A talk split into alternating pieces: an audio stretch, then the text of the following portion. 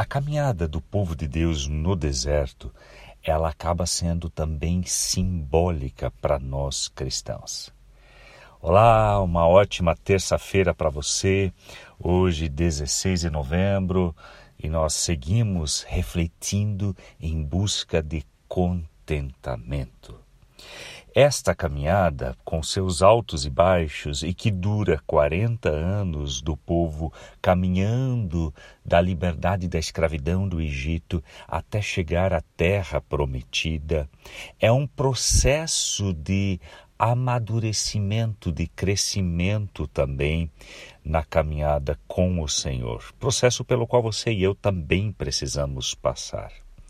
E eu convido você a refletir no dia de hoje, invista alguns minutos para ler Êxodo capítulo 16, onde na reflexão para nós, enquanto povo de Deus da atualidade, podemos também entender o princípio do sustento, bem como o fato de que Deus em nenhum momento prometeu luxo a seus seguidores. Ele não prometeu caviar em todo jantar, nem um baita café da manhã para todos os dias, mas promete o suficiente para a vida do seu povo.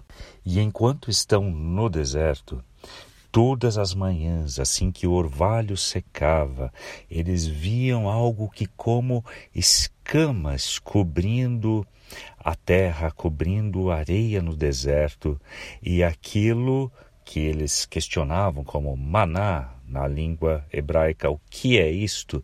Veio a ser o maná, o alimento, o pão diário que o povo recebeu na fidelidade de Deus ao longo dos 40 anos de caminhada.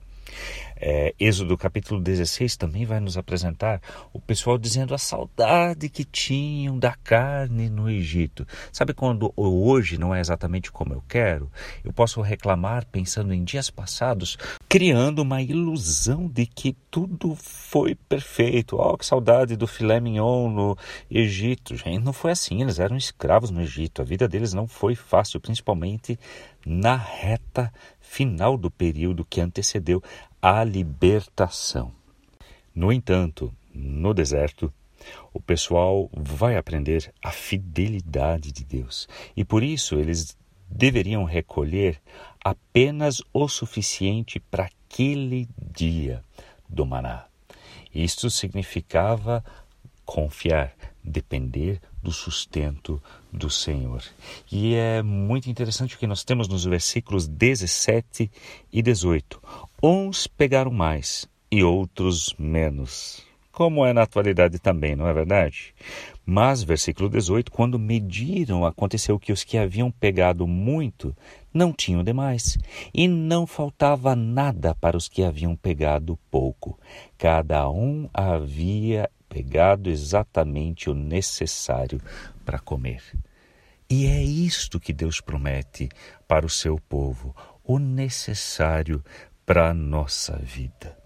Precisamos aprender a nos contentarmos com o necessário. Obviamente que Deus não é contra de você ter conquistas, almejar, correr atrás dos seus sonhos, mas a sua promessa e a sua fidelidade é para a necessidade diária de cada um. E se eu receber mais do que o meu irmão, do que a minha irmã, do que o meu vizinho, será que Deus não está me convidando para, num ato de generosidade, fruto da percepção da fidelidade de Deus com o meu sustento, partilhar com aquele que está no momento desafiador? Será que esse também não é um ensinamento deste capítulo, desses versículos 17 e 18? Fidelidade de Deus com o nosso sustento. Você e eu podemos ser parte também da fidelidade de Deus na prática, no sustento, com o nosso próximo. Uma ótima reflexão que te leve também à prática. Um abençoado dia.